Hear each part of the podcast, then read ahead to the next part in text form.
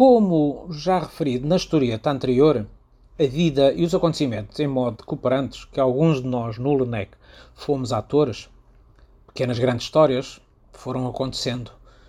Mas todas elas têm algo em comum. Foi a soma delas que deu o corpo ao que éramos, ao que somos, e serão as futuras histórias contadas ou não que mostrarão o presente que somos. Esta história de Fernando Santos contada por Luís Dias. Este episódio passado em Moçambique, apesar de um pouco caricato, não teve consequências de maior, o que não sucedeu com outros semelhantes, pois vivia-se uma atmosfera de permanente receio e desconfiança.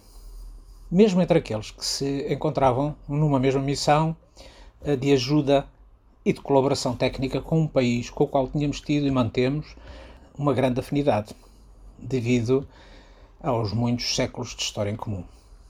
Mais ou menos nesta mesma época, também sucedeu uma cena caricata com o nosso colega que se deslocava a este país, a miúdadas vezes, em missões de cooperação, e com o qual, anos mais tarde, em 2004, também o acompanhei em duas dessas suas deslocações.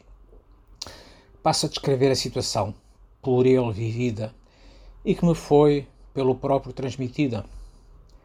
Tendo ele, numa dessas visitas a Maputo, estacionado o seu veículo, numa zona da cidade que se encontrava em obras e, por este motivo, não se preocupou minimamente com o local de estacionamento, pois não existia neste qualquer sinal de proibição.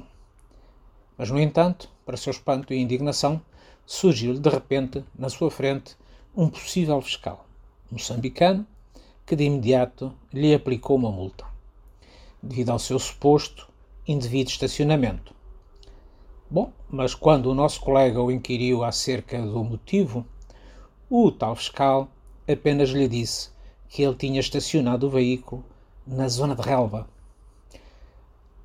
Ao que o nosso colega retorquiu, indignado, que nesse local não existia o mínimo sinal de existência de qualquer relevado. Bom, mas para seu espanto, o fiscal de imediato esclareceu que não tinha relva, mas vai ter tendo o colega, perante tão inesperado mas razoável argumento da parte do fiscal, procedido de bom grado ao pagamento da respectiva multa. Bom, mais uma história do Lenec, com gente dentro.